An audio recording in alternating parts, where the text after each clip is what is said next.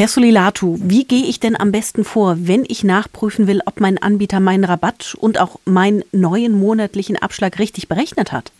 Am wichtigsten muss ich dafür kontrollieren, ob der Jahresverbrauch, der der ganzen Berechnung zugrunde liegt, also der auf dem Schreiben draufsteht, ob der schlichtweg stimmt. Und das muss ich halt, deswegen muss ich dieses Schreiben, das ich vom Anbieter erhalte, mit ja, meiner Abrechnung für entweder Gas, Wärme bzw. Strom vergleichen.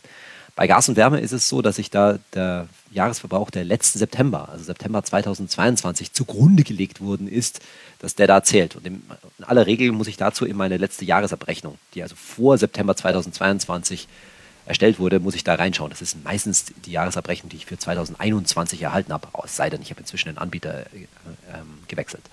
Beim Strom ist es ein bisschen anders. Da geht es um den Jahre, die Prognose für den Jahresverbrauch für dieses Jahr, für 2023. Und da muss ich eben schauen, da wird meistens der Jahresverbrauch für 2022 zugrunde gelegt. Also in aller Regel muss ich eben in die letzte Jahresabrechnung reinschauen. Wer sich da nicht so sicher ist, wir haben dazu auch eine kleine Anleitung. Bei uns auf Finanztipp kann man sich die runterladen und damit eben das entsprechende Schreiben von meinem Anbieter checken.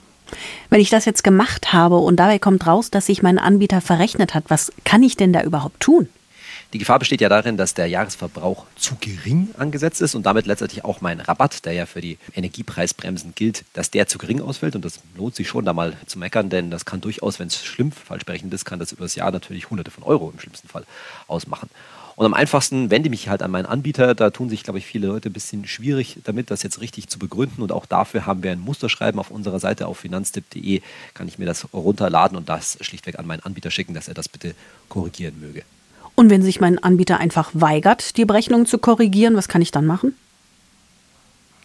Ja, also da sind die Verbraucherzentralen relativ hellhörig, die sammeln solche Fälle. Also da kann ich mich an die Verbraucherzentrale meines Bundeslandes wenden. Und wenn es, sagen wir mal, richtig schon zu einem Streit mit meinem Anbieter gekommen ist, ich also schon entsprechende Schritte unternommen habe, dass der versucht, äh, dass der das bitte schön korrigieren soll, dann kann ich mich auch an die Schlichtungsstelle Energie wenden. Das ist kostenlos und dort ja quasi ein Verfahren gegen meinen Anbieter eröffnen.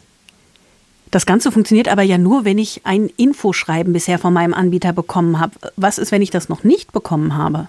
Das ist gar nicht so selten, dass dieses Infoschreiben noch gar nicht vorliegt. Wir haben dabei Finanztipp mal eine Umfrage unter großen Energieanbietern und Stadtwerken gemacht und da sind schon, geben schon viele zu, dass sie da noch etwas hinterherhinken in der ganzen Umsetzung der Energiepreisbremsen. Und wenn ich das noch nicht erhalten habe, dann sollte ich mich eben beim Kundendienst meines Anbieters mal melden, zum Beispiel per E-Mail oder im jeweiligen Online-Portal und um das Schreiben bitten. Das kann noch ein bisschen dauern.